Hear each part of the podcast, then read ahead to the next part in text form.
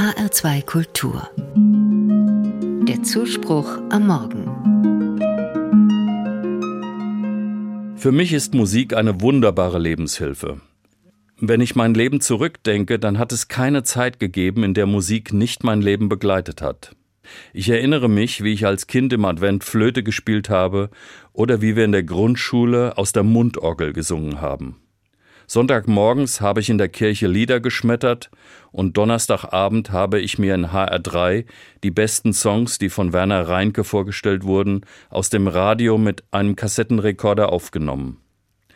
Ich weiß noch, wie stolz ich auf meine erste Gitarre war, die ich mit zwölf bekam und wie ich als Jugendlicher in einer Rockband gespielt habe. Die Stones, die Purple und Status Quo haben wir nachgespielt.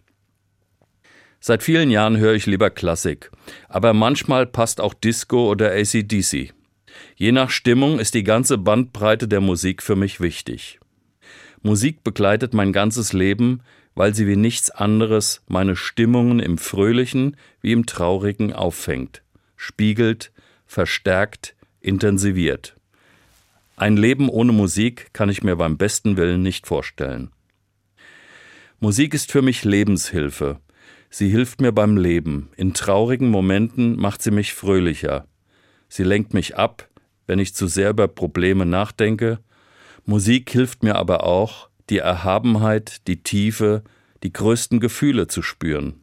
Es gibt Musikstücke, die mich dermaßen berühren, dass da kein Gedicht oder Text rankommen.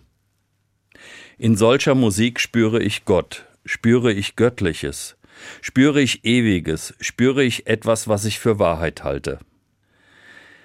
Dann denke ich an den Kirchenvater Augustinus, der einmal gesagt haben soll, wer singt, betet doppelt. Ich verstehe das so. Musik gibt mir einen anderen Zugang zu Gott. Mein Herz, ja mein ganzer Körper gerät ins Schwingen. Ich spüre, wie glücklich oder auch nachdenklich ich dadurch werde. Kein Wort würde das auf den Punkt bringen, was Töne in mir erzeugen, ich fühle mich Gott nahe. Musik ist für mich Lebenshilfe und manchmal sogar Gebet.